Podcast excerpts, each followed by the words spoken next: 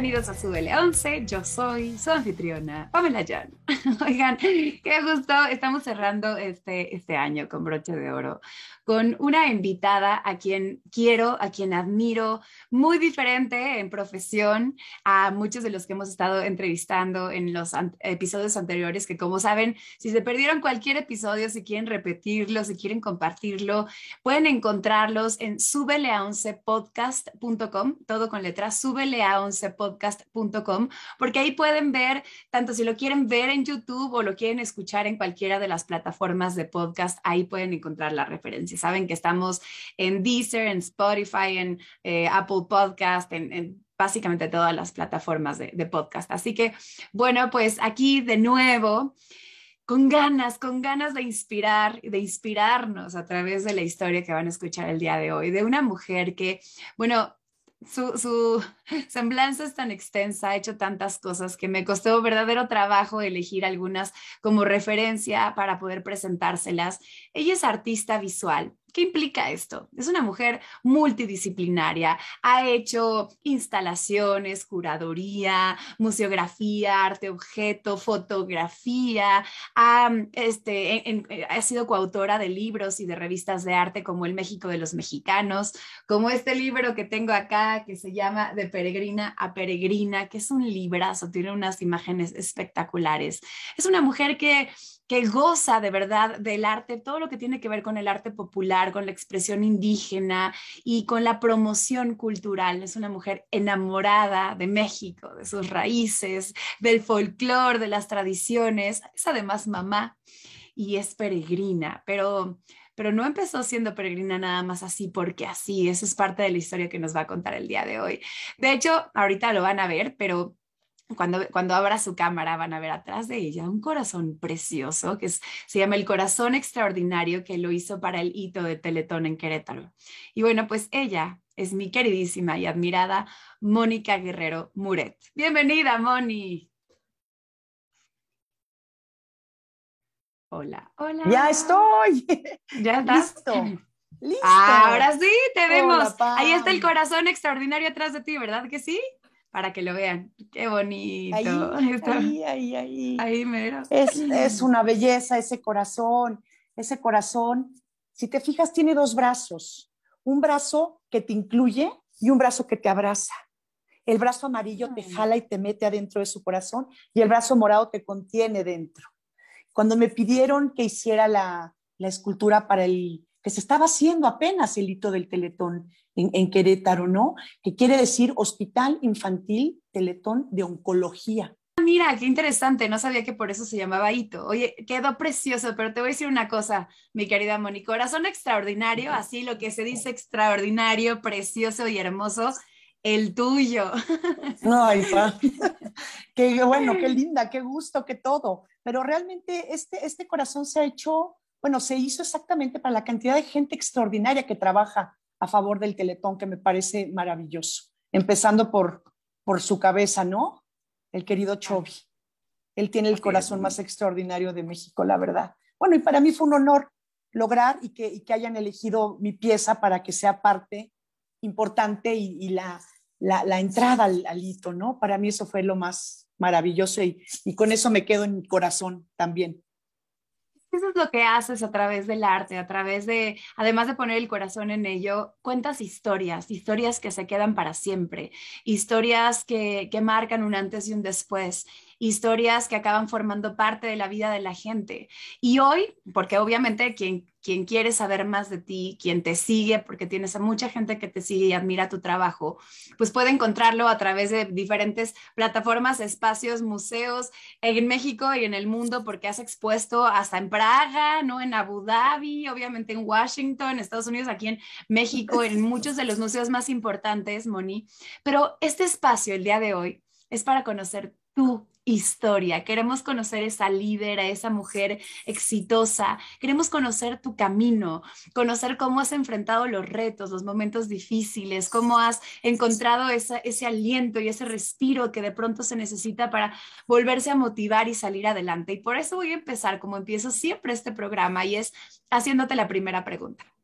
Cuéntanos ese momento en tu vida que a lo mejor mientras lo vivías parecía algo como extraño, ¿no? A lo mejor tocaste fondo, a lo mejor te enojaste contigo con alguien con una situación, a lo mejor lo viste como un fracaso, a lo mejor lo viste como una dificultad, pero que ahora cuando lo ves en retrospectiva te das cuenta que fue simplemente perfecto y que eres quien eres y haces lo que haces gracias a ese momento tan especial. ¿Cuál te viene a la mente? Híjole, hay muchos momentums de alguna forma se convierten en momentum. Y yo creo que el primero que tuve fue a mis 10 años. Yo soy la mayor de siete hermanos. Y a mis 10 años, mi mamá se queda ciega. Con seis hijos, todavía no nace a la séptima, se queda ciega.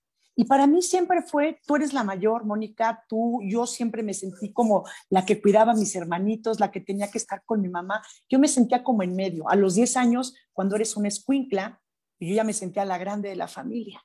Y con una mamá que se queda ciega, ¿sí? Con un bebé de 40 días de nacido, para mí fue algo que fue lo primero que me marcó, la verdad. Fue, fue mi, mi primer tocar fondo, si así lo queremos llamar. Porque yo de ¿Por qué, ¿Por qué ocurre esto? Perdón que te interrumpa, pero para entender un poquito del contexto, o sea, ¿por qué de un momento a otro pierde la vista? Eh, mi mamá le vino una infección en esta parte de la cabeza, ¿sí? Se le mete a través de la boca y se le va a los ojos. Y empieza a perder la vista paulatinamente con su sexto bebé, ¿sí? Y cuando tiene 40 días de nacido, el hijín, que así es mi hermano, el, el penúltimo, este, se queda ciega, se queda ciega, poco a poco, poco a poco, hasta perder la vista completamente. Nada más podía ver a través de un, de una pequeña, un halo que le daba nada más la luz para poder medir las botellas entre las uñas y, la pequeña, el pequeño orificio que tenía. Y tuvo una bendición muy grande, que ella tiene una tía que se llama Queta, que nunca la soltó y que siempre estuvo ahí con ella. Entonces, esta tía Queta se convierte en parte también de la familia y parte de nuestro crecimiento. Cuando ella pierde la vista, mi tía Queta entra en acción y nos ayuda, y ayuda a ella, a su adorada sobrina, que también al mismo tiempo es su hermana, porque se llevaban, nueve años nada más de diferencia entre una y la otra. Y hay una hermandad entre las dos increíbles. Cuando, cuando mi mamá pierde la vista, yo empiezo a hacer fotografía y es cuando yo empiezo a enamorarme de la fotografía, porque yo decía que ella, y ella siempre lo dijo, yo voy a volver a ver, yo voy a recuperar mi vista. Mi mamá, si yo soy terca, ella es mil veces más terca, más tosuda que yo. Entonces yo dije, perfecto. Entonces yo voy a empezar a hacer fotografía con una camarita que tiene mi papá, de esas chiquitas que la cargabas así, una Kodak divina, y, este, y empecé a guardar fotografía para ella, porque ella iba, no quería yo que ella se perdiera estos momentos. Yo no sé cuánto iba a durar, si se iba a quedar ciega para siempre o no. Tuvo la bendición del cielo, tuvo un excelente equipo médico, y tuvo ella una fuerza interna impresionante y una gran red de apoyo y recuperó la vista como a los dos años de esto, entre año y medio, dos años. Ella volvió a ver, pero yo ya tenía una serie de fotografías guardadas para ella. Ah. Ahí empieza, ahí empieza un poquito mi historia con, con, la fotografía, con el arte. La fotografía la guardas para recordar, para, como dice Pedro Meyer, ¿no? Hago fotografía para recordar. ¿Sí? Hacemos fotografía para revivir esos momentos. Y allí empiezo yo un poquito a, contar la historia, ¿no? A contar mi historia, desde donde yo me acuerdo un poquito atrás, pero a partir de ese momento para mí es un parteaguas en mi vida. Empiezan inseguridades, empieza eh, soberbia, empieza a cambiarme el carácter. Es un poquito diferente, ¿no? Soy, siempre he sido muy entrona, muy traviesa, muy terca, como te lo digo, muy, muy terca y por lo que voy, ¿eh? Quiero y por lo que voy. Así sea bueno o malo, así haya encontrado a un novio que me hizo la vida de cuadritos, no importa, yo lo quería y yo fui por él. Y así me fue. Y así me fue, ¿eh? Hasta que me casé, tuve mis hijos y así me fue. Asumí mis consecuencias después. Pero bueno, es un poquito mi historia, ¿no? Mi andar. O esa es la parte de, de la historia que tengo a partir de la niña, niña Mónica, cuando se convierte en adolescente, pues fue una adolescente consentida. Tengo unos papás mágicos o tuve unos papás mágicos porque están por aquí dando vueltas alrededor. Eh, y siempre me cacharon, siempre, siempre fue una niña consentida, rebelde, pero amorosa. Eh, nos enseñaron mucho la generosidad, a compartirnos como hermanos. Entonces, a partir de ese momento empieza un andar diferente para mí, ¿no? Voy por un andar, cojo un rumbo. Y otro de los momentos tan fuertes para mi vida fue, a mis 39 años, tuvimos un evento fuerte, en la, otro, otro evento fuerte en la familia. Hubo un secuestro, ¿sí? De, de mi marido, que también ya murió, pero bueno, lo secuestraron y ese momento también fue otro parteaguas muy importante en la vida, ¿no? ¿Desde dónde empiezas tú a sentirte vulnerable? ¿Desde dónde empiezas a sentirte insegura? ¿Desde dónde empiezas a volver a recuperar tu seguridad? Tú tienes que ir a por una cosa, ¿no? Y tienes que lograrlo. Y obviamente ni éramos una familia ni de dinero, ni nada. Sencillamente le tocó le tocó, le tocó, lo eligieron y le tocó. Y fue algo súper fuerte, súper fuerte porque también destambaleó a la familia completamente. No nada más a mi familia de origen, no nada más a mis hijos, sino a toda la gente alrededor mía, ¿no? O sea, esto es un, un efecto dominó muy, muy fuerte. Muy, ¿Cómo, muy grave. ¿Cómo los cambia esa situación para bien, no? Porque obviamente cuando hablamos de algo tan, tan duro como un secuestro, nos puede llegar a costar trabajo, Moni, pensar que que algo, una situación tan difícil de vivir, tan perturbadora, puede llegar a traer un regalo consigo, ¿no? Y a nosotros nos gusta explorar en este programa ese lado de la moneda que normalmente no vemos en las tragedias, ¿no? Que decimos acá, acaban siendo como lo de tu mami, un gran regalo, ¿no? Eso te ayuda a conectar con tu propósito, a conectar con tu vocación, a conectar con tu misión de vida, ¿no? Entonces al final acaba siendo un regalo en esta, en esta situación que vives, en este momento, con el secuestro de tu marido, ¿puedes llegar a, a, identificar algún regalo, algo que haya venido positivo con esta situación? Claro. O sea, tú sabes quién está contigo y de qué forma están contigo. O sea, yo entiendo que tenemos que aprender a leer señales y la vida nos pone mil señales, Pam, mil y un señales. Y de esas mil y una, muchas veces no las queremos ni siquiera voltear a ver y te la vuelve a poner y te la vuelve a poner y te la vuelve a poner. Yo entiendo que era, o quiero creer que era, muévete para el otro lado, deja de hacer ciertas cosas. Te roban tu paz, eso sí, te quitan la paz, horrible, es espantoso. Vives, vives unos momentos horribles de, de inseguridad, de vulnerabilidad, de, de cosas espantosas. Pero bueno, al final del día, tu gente, tu, tu gente linda, tu, tu gente tu equipo, tu tribu, ¿no? Está contigo. Y tu tribu no nada más me refiero a mis hermanos, a mis cuñados, a mi mamá, a mi, o sea, a mi papá, a mis tíos, mis, no, hay gente que se suma a tu tribu y es gente mágica con la que vuelves a encontrarte y a volver a, a, a no descalificar a la gente nada más por verla, ¿no? Tú no sabes a qué horas esa gente está contigo. Y es, es mágico. Quien menos te lo fueron, esperas a veces. Fueron, uh -huh. fueron momentos mágicos. Y como este del, de, del, secuestro y como este de mi mamá, han pasado, no, no, no, no una, han pasado mil cosas. Pero el chiste es, de, ¿desde dónde sacas la capacidad, no? O sea, ¿cómo, ¿cómo vas adquiriendo más bien la capacidad para regenerarte, para reinventarte, para seguir?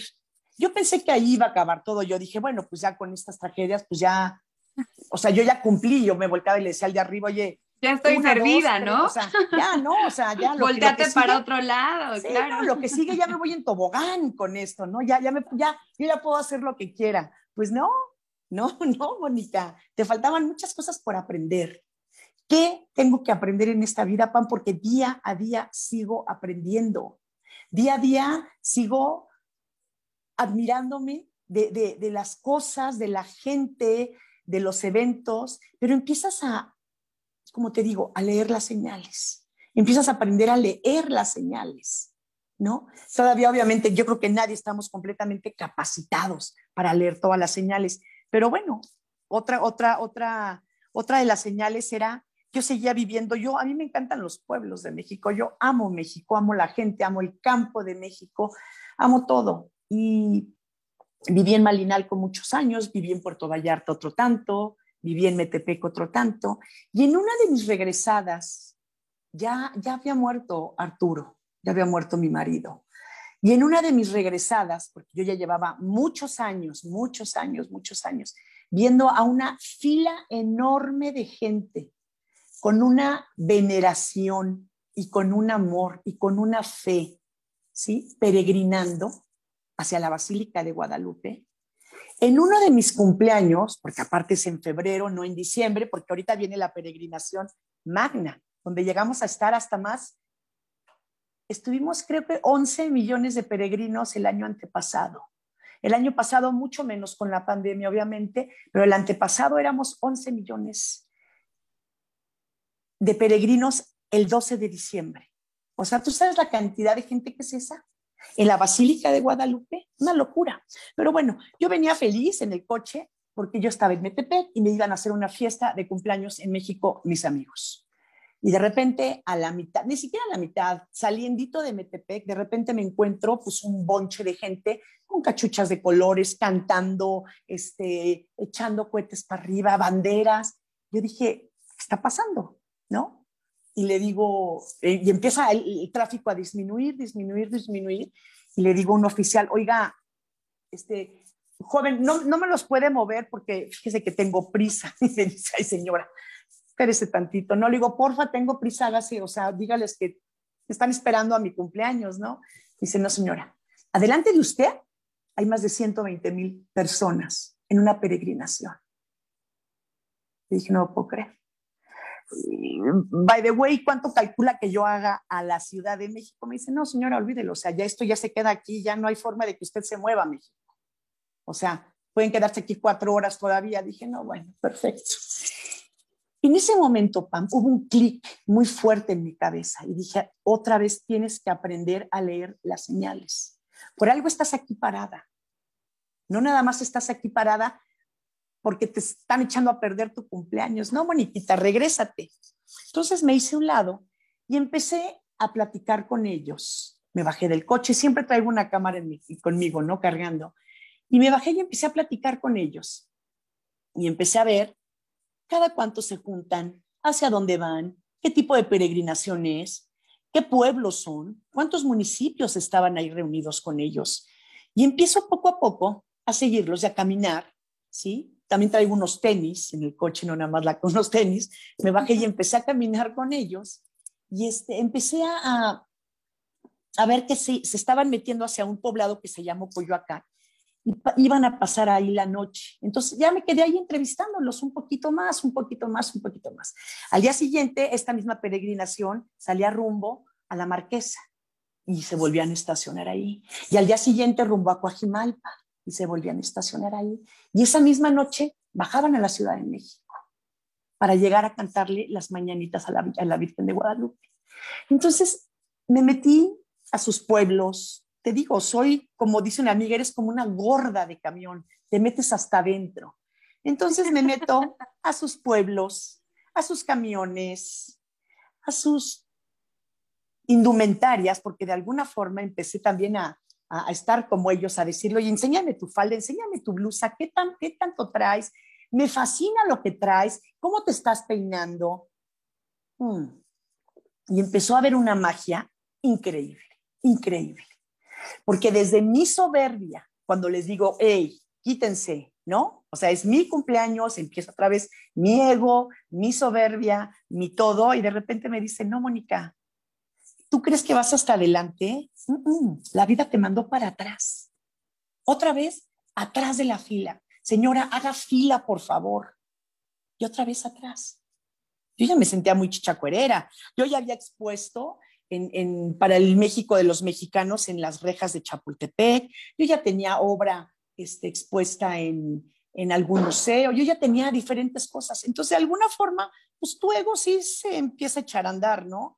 Y de repente, pues serás muy quien quieras, pero te vas a la cola con todos, o sea, hasta atrás. Y bueno, hasta atrás de 120 mil personas, sí es hasta atrás, ¿no? Y así fuimos llegando poco a poco a la basílica. Y durante 10 años. Oye, Moni, pero a ver, espérame. O sea, tú tú, para nada más que quede esto claro, o sea, ese día tú dejas tu coche y los sigues acompañando y te vas quedando con ellos.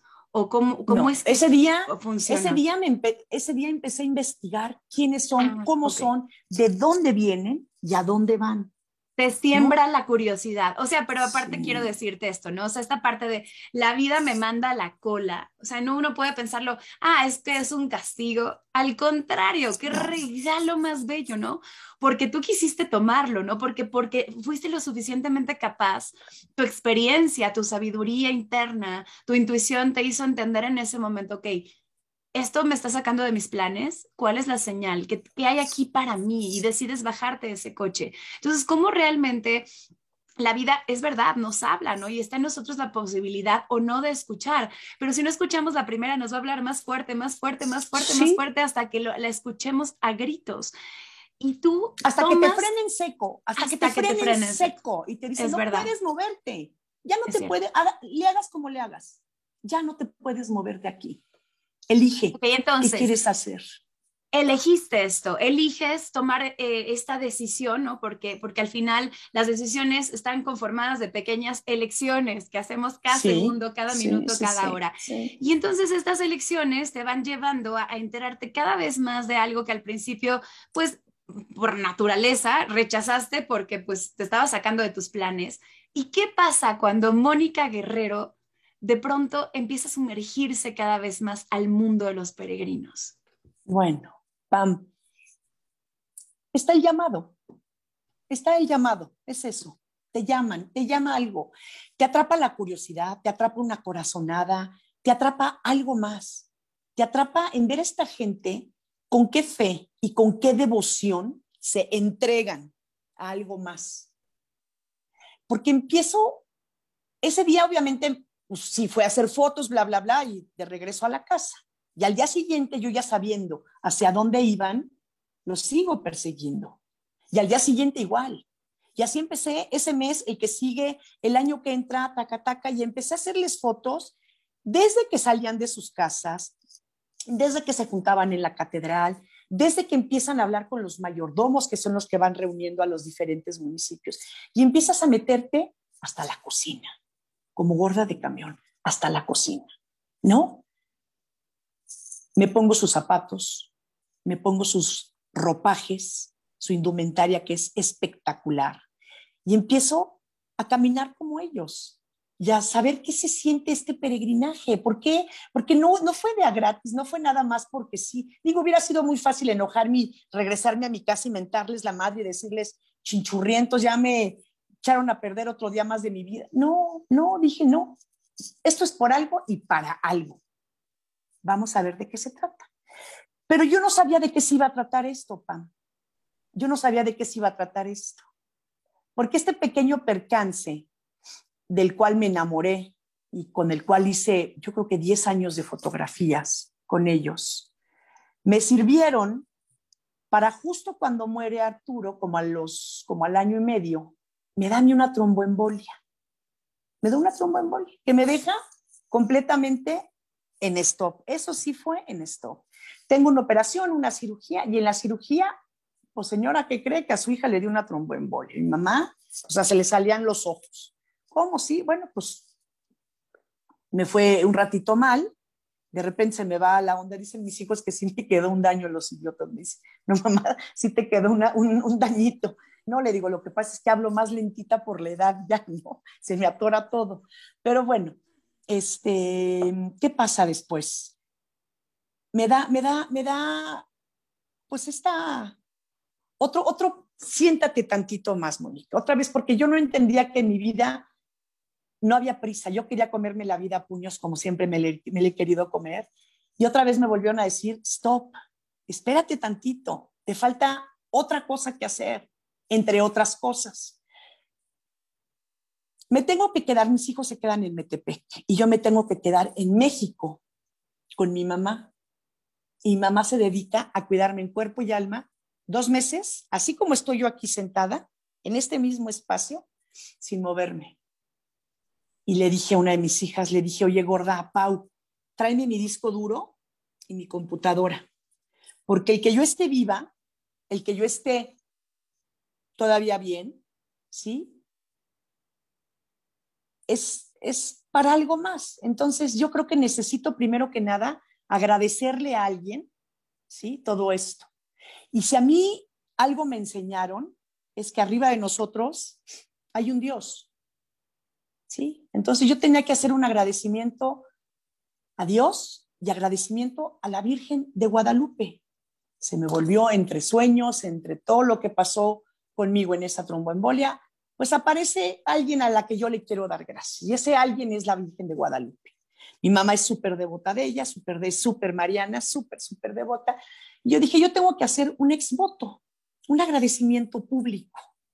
¿Y cómo hago un agradecimiento público? Pues yo lo que empecé a hacer fue a juntar fotografías, a juntar testimonios de gente que ha hecho un peregrinar y de repente le dije, bueno, necesito pues gente que sepa de este tema. Y una de la gente que sabe, de, una de las, de las personas que sabe de ese tema es una gran amiga nuestra, que es Julieta Lujambio. Entonces le hablé a Juli y le dije, oye, Juli, necesito un testimonio tuyo, porque estoy haciendo un libro. Me dice, ¿un libro para qué, Monita? Es un libro del peregrinaje un libro de mi peregrinaje y del peregrinaje de México, un libro que tenga que ver con el arte, con las tradiciones mexicanas y sobre todo con la devoción del pueblo. Y del pueblo me incluyo yo, porque yo ya soy del pueblo y siempre he sido. Nada más que ahora me reconocí otra vez. Entonces dije, bueno, me dijo Julie, perfecto. Y empecé a juntar, hablé con quien más, dije, ¿quién más está metida en esto? Valentina Larrachi. Y le marqué oye, Valentina, soy Mónica Guerrero. Y dije, pues estoy haciendo esto y esto y esto. ¿Te interesa? Me dice, claro que sí, sí me interesa. Y me manda un testimonio precioso. Y empieza así Fernando Yáñez, el padre Chávez, empiezan Mazaguas, Otomís, personas de la comunidad judía, amigas, gente que apenas conocí, médicos, profesionistas, maratonistas, poetas, y todo mundo empieza a mandarme un testimonio. No hubo una persona que se negara a darle algo de sí a esta imagen que tenemos nosotros los mexicanos y que tenemos la dicha de tenerla con nosotros, ¿no? Entonces empecé a juntar, juntar, juntar, juntar y de repente pues aparece el testimonio que tienes tú atrás, ¿no? Que es el libro que se llama... Este libro que para, que para quien no nos está viendo, sino que nos está escuchando, es un libro con unas fotografías hermosas, que son precisamente estas fotografías que ella recolecta, que ella, que ella va reuniendo y que son bellísimas. Y de verdad que si pueden, échense un clavado a YouTube para que puedan ver las imágenes que están mostrando. Ya saben que en YouTube también pueden encontrar el podcast. Miren, ven qué bonitas, qué bonitas fotografías. Y además los textos preciosos, preciosos, de verdad que uno, uno más inspirador que el otro. Es un libro enorme además, o sea, ¿cuánto, ¿cuánto tiempo te tomó desde el momento en el que te sentaste en esa mesa y con tu computadora enfrente a reunir todo lo que habías hecho para darle forma, para que este libro naciera, cobrara vida? Yo creo que nos, como un año. Teníamos mucho, teníamos mucha fotografía, bueno, todas las fotografías son mías, entonces eso ya estaba muy adelantado. Todo, toda la parte de la fotografía es mía. Le hablé a una gran amiga que se llama Blanche Toffel, que es la directora de diseño de la Universidad de Anáhuac, que estudió conmigo en el colegio en el Miraflores. Entonces, conociendo yo el trabajo de Blanche, le dije, Blanche, ayúdame, vamos a diseñar el libro. Y arrancamos, ¿eh? No tienes idea, es una, es una gente maravillosa. Y arrancamos con el libro. Y de repente dije, ¿sabes qué? Vamos, necesitamos presentárselo a gente para que nos ayude, no nada más a guardarlo, o sea, comprar el libro y guardarlo en una biblioteca, sino enseñárselo al mundo. Yo no quería que el libro acabara guardado en... Eh, teníamos la, oportunidad de acercarnos a, los gobiernos, teníamos la, la, oportunidad de acercarnos a los bancos. Y dije, no, necesitamos esto, echarlo más para afuera, más para afuera. Entonces, llegó la gente adecuada, la que nos ayudó a sacar el libro al mundo, a poderlo vender, a poderlo compartir, a poderlo... Ya llevamos dos ediciones, Pam. Llevamos dos ediciones del libro y la verdad estoy feliz, feliz, feliz, feliz, súper orgullosa de, de este andar del peregrinaje, de nuestra gente, de todo. Porque además no nada más es un libro de peregrinos y de devotos y de la Virgen. Es un libro que habla de la tradición más bella que tenemos en México, que es la fe. Independientemente que tenemos nuestro Día de Muertos, que también es una tradición espectacular, donde honramos a, nuestro, a nuestros antepasados, este, esta tradición mexicana, que es el peregrinaje, que no nada más es mexicana, es, es una tradición mundial, pero lo que, lo que hacemos en México y como lo hacemos en México es, es único, es único. Y tuvimos la oportunidad de exponer en el atrio de la Basílica de Guadalupe este libro y tuvimos la oportunidad de llevarlo por diferentes explanadas emblemáticas del mundo. Hemos estado en el Mexican Cultural Institute en Washington, D.C., donde estuvo cuatro meses. Es la exposición que más tiempo ha durado dentro del instituto. Y eso es un, se me pone la piel chinita. Es divino, divino. En el Instituto eh, Cervantes de Praga hemos estado en, consulados, hemos estado en el muro fronterizo de Tijuana y San Diego, expusimos en el muro fronterizo las, las fotos. De hecho, hicimos una peregrinación maravillosa. Salimos de una iglesia que se llama Estrella del Mar y salimos peregrinando hacia el muro con la Virgen, con las fotos. Ya, las fotos ya estaban puestas allá en el, en, el muro fronterizo, en el, se llama el Jardín de la Amistad, porque ahí íbamos a hacer una misa y ese día iban a abrir la puerta de la esperanza que comunica a San Diego con Tijuana. Y en ese momento se iban a juntar familias de los dos lados.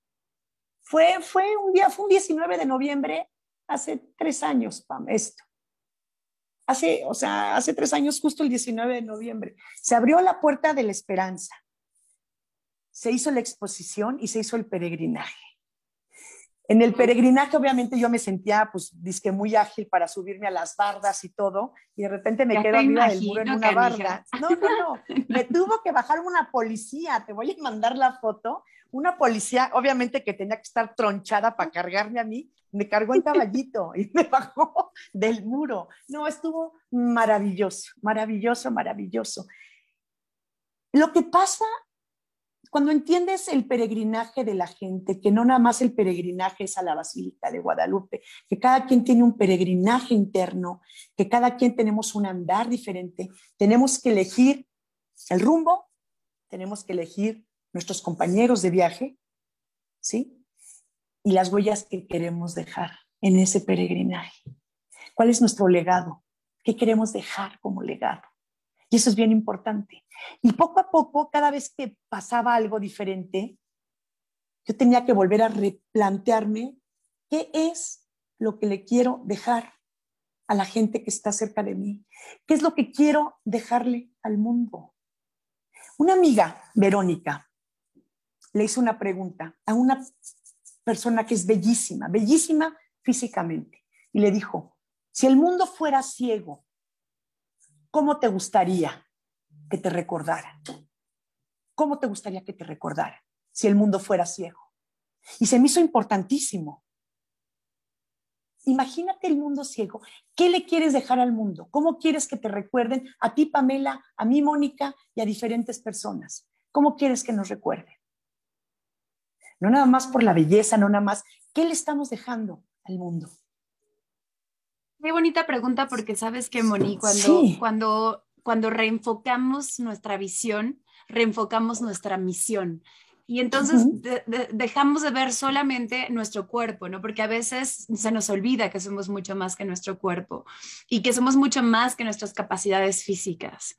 Y entonces, si la pregunta es, ¿qué le quieres dejar al mundo si fuera ciego? Nos damos la oportunidad de dejar de vernos para poder entonces cerrar los ojos, sentir y decir, esto que estoy emanando, esto que estoy dando, que estoy sembrando con mis acciones, con mis palabras, con mi propia energía, lo que estoy contagiando, mis emociones, todo esto que estoy dejando, que es también mi legado y que es el legado de mi alma, que es mucho más grande que mi cuerpo, realmente me representa, realmente representa representar mi misión. Entonces me encanta, me encanta esa pregunta porque sí, te ayuda a reenfocar completamente todo. Muchísimo, muchísimo. ¿Qué queremos dejar? ¿Cuál es nuestro legado? ¿Y quiénes son tus legatarios? ¿Quiénes van a ser tus legatarios principales? ¿No? O sea, tú quieres que el mundo te recuerde cómo, de qué forma. Y, me, me, encantó, me encantó, me encantó. Me encantó eso. Te digo que en el, en el muro fronterizo, cuando ves a la gente que tiene tres minutos para abrazarse, las familias que llevan años sin verse y que van viajando de todo el mundo, bueno, de toda la República, a esa pequeña puertita que la abren los guardias de San Diego y los guardias de Tijuana, para que la gente cruce una línea y se abrace, ahí, ahí te deshaces.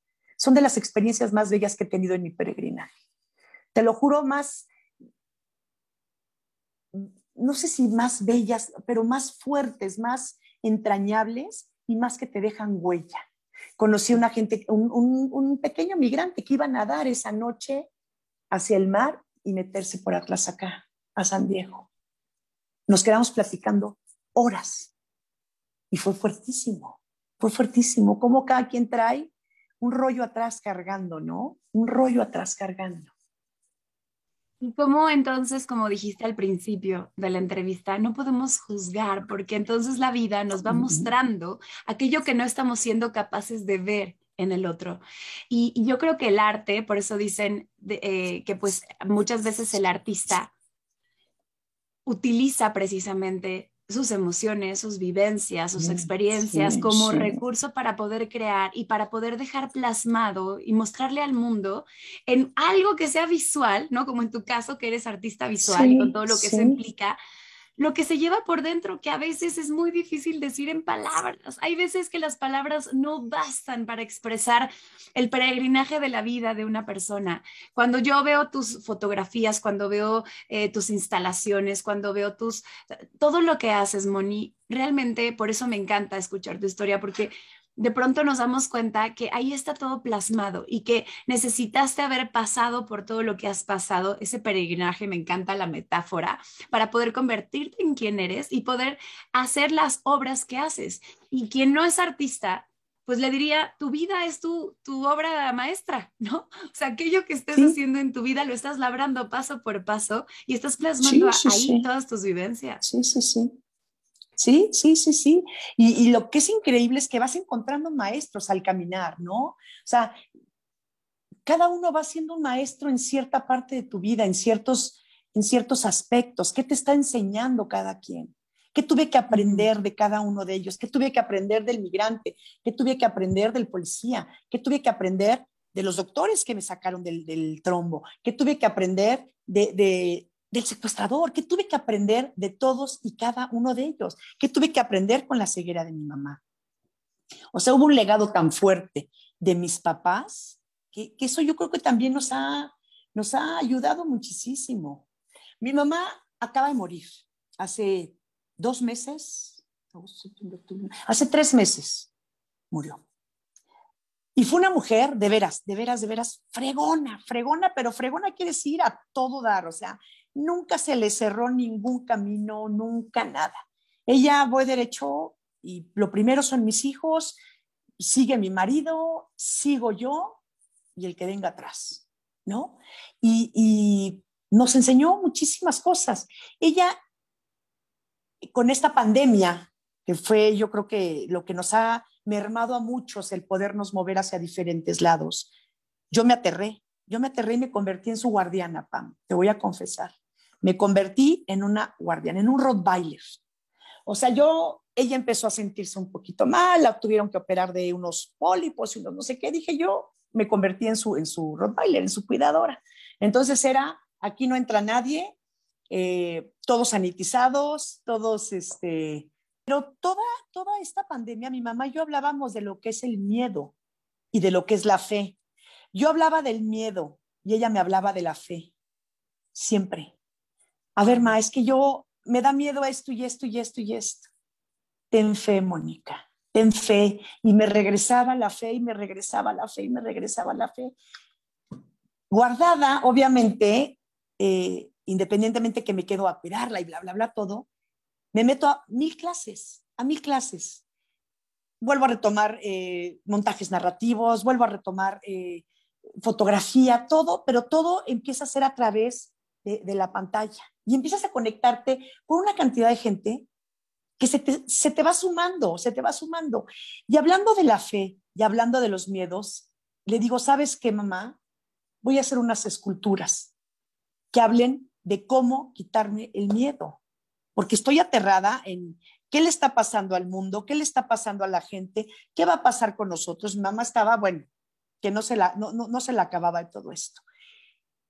Y decido ponerme a trabajar en el taller y hago una escultura que se llama Fearless y otra que se llama Fe. Entonces, vuelvo otra vez a expresarme con la gente, porque eso es lo que la gente quiero que lo vea, ¿no? O sea, este es como un poquito mi legado, así como puede ser el corazón, así como puede ser eh, el infinito, así como puede ser eh, el, quitarnos el miedo, el atrevernos, y decido hacer esta escultura. Y entonces esta escultura vuelve a hablar.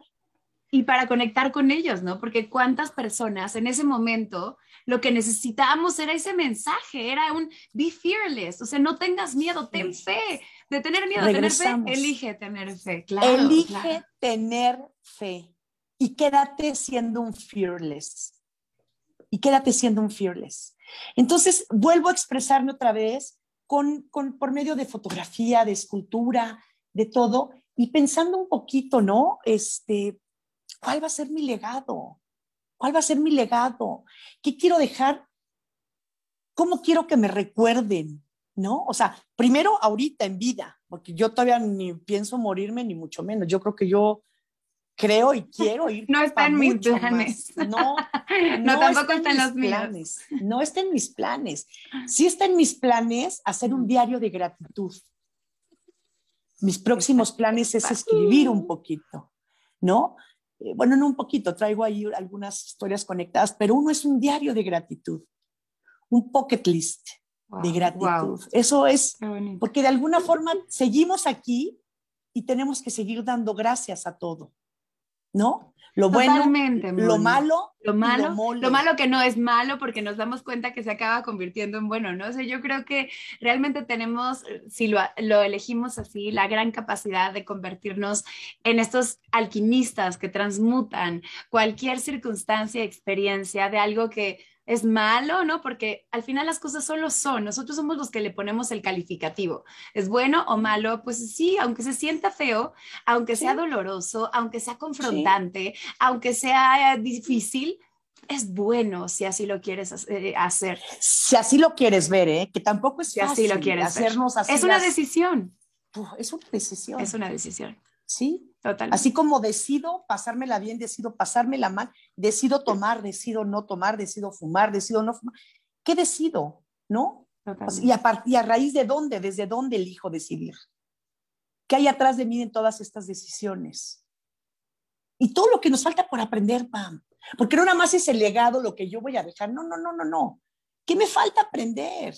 Todo, o sea, mil maestros más tienen que pasar por nuestra vida mil maestros, todos, todos, para seguir aprendiendo. Y cada vez que aprendemos, poderlo retribuir de alguna forma al mundo, a la gente, a los chiquitos, a tus hijos, a, a tus perros, a tu gente que trabaja contigo, a tus amigos, a ti mismo. ¿Cómo regresas todo eso? ¿No? Eso es lo más importante, ¿no? Es no, no todo se queda para acá, es por algo nos pasan y para algo nos pasan las cosas. Y quiero terminar esta entrevista, Moni, porque nos come el tiempo, haciéndote una pregunta, una última pregunta. Si tú, en este momento, la Mónica de ahorita, 2021, se encontrara con esa Mónica pequeñita de 8, de 10 años y precisamente sabiendo que tú eres tu más grande maestra, porque al final toda la sabiduría está dentro de nosotros. Pudieras ver a esa Mónica chiquita a los ojos y tuvieras un minuto para darle un consejo, un mensaje, algo que a lo mejor le cambie la vida para bien. ¿Cuál sería ese mensaje? Mm, aprende a leer las señales. Aprende a leer las señales. Be fearless, porque al final del día todo va a estar bien. Y vas a saber, vas a saber llegar bien y bien librada, porque por eso, por todo lo que has pasado, eres y soy lo que soy ahorita. Porque todos los demás fueron aprendizajes para mí. Me hubiera quitado una que otra piedrita. ¿Y sabes qué eres? Eres una chingona, con todo y tus piedritas y con todo y tus todos. Y aprendo todos los días de ti y ahora cierro esta entrevista diciendo muy orgullosamente que esta gran mujer, que es una gran profesional, una gran hija, una gran madre, es también mi prima y qué maravilla que la vida me haya permitido compartir sangre contigo, pero no solo eso, porque hay primos que se quedan ahí en, en, en el olvido, ¿no? Contigo comparto también una gran amistad. Te agradezco todos los días porque soy parte de ese círculo que puede jactarse de aprender de ti y de, de aprovechar tu legado. Y gracias por aceptar esta entrevista y contarnos tu historia que me pone la piel chinita, que me llena el alma. Y estoy segura que así como a mí, a todos los que la han escuchado. Gracias, mi querida Mónica Guerrero. Ay, Pam, de verdad, le subimos a 11, le subimos a 11 porque tú nos inspiras, porque tú nos enseñaste que no nos, no nos tenemos que quedar en 10, hay que subirle a 11. Y el verte a ti también, lo que has logrado, cómo lo has hecho, tu perfección, tu profesionalismo, tu vida, tus hijos, tu marido, tu, la hija que eres, la nieta que eres. Bueno, esto es, yo le doy gracias al cielo y te doy gracias a ti por pertenecer a la misma tribu. Eso, por pertenecer a la misma tribu. Qué gozada. Pues aquí Doménica y yo, que si alguien estaba escuchando y oía ruiditos, es esta pequeñita que vino aquí a acompañarnos en la entrevista. Te, te abrazamos con todo nuestro corazón y a todos los que nos están escuchando, gracias, gracias por escuchar, gracias por quedarse, gracias por abrir el corazón, gracias por aprovechar esta oportunidad y pues a subirle a 11, como bien dices, porque el 10 el 10 es bueno, pero lo bueno es enemigo de lo extraordinario. Te mando un beso, Moni. Vámonos. Gracias, Pam. Te quiero. Bye. Yo a ti. Chao. Y bueno, nos vemos próximamente. Saben que todos los miércoles a las 10 de la mañana estamos en Súbele a 11 y que puedes ver este y escuchar también este episodio y los anteriores en a 11 podcastcom en todas las plataformas de podcast y en YouTube. Búscanos como Radio 13 Digital y como Pamela Jan MX. Chao, chao. Chao.